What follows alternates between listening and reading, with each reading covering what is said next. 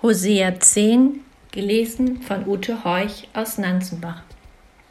Israel war ein üppiger Weinstock, der seine Frucht trägt. Je mehr Früchte er hatte, desto mehr Altäre machten sie. Je besser sein Land, desto prächtiger die Steinmale. Ihr Herz ist falsch. Nun müssen sie ihre Schuld büßen.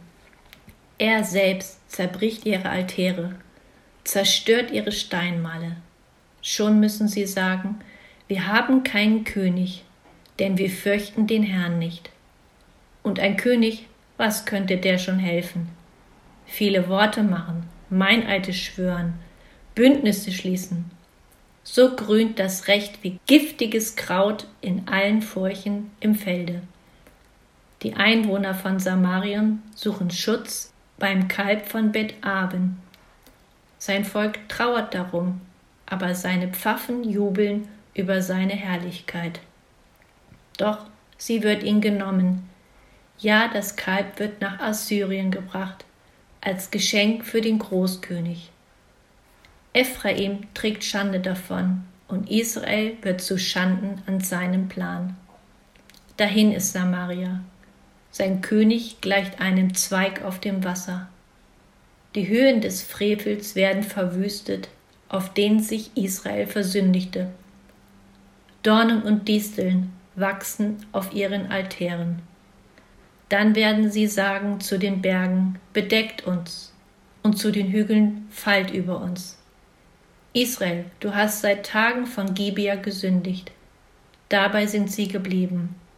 Wird darum nicht der, in Gibea der Krieg über sie kommen wegen der bösen Leute, ich werde sie züchtigen nach meinem Willen.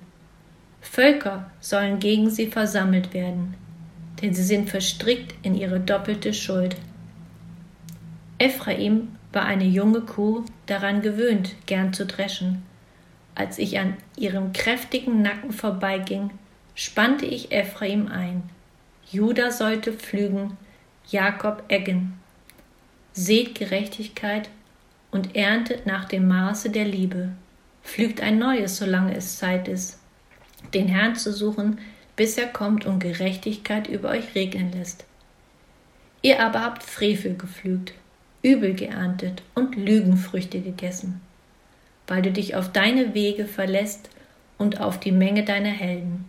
Darum soll sich Getümmel erheben in deinem Volk, dass alle deine Festungen zerstört werden gleich wie Schalman am Tage der Schlacht Bet Abel zerstörte, als die Mutter zerschmettert wurde samt den Kindern. So soll's euch zu Bethel auch ergehen, um eurer großen Bosheit willen. Beim Morgengrauen ist völlig vernichtet der König Israels.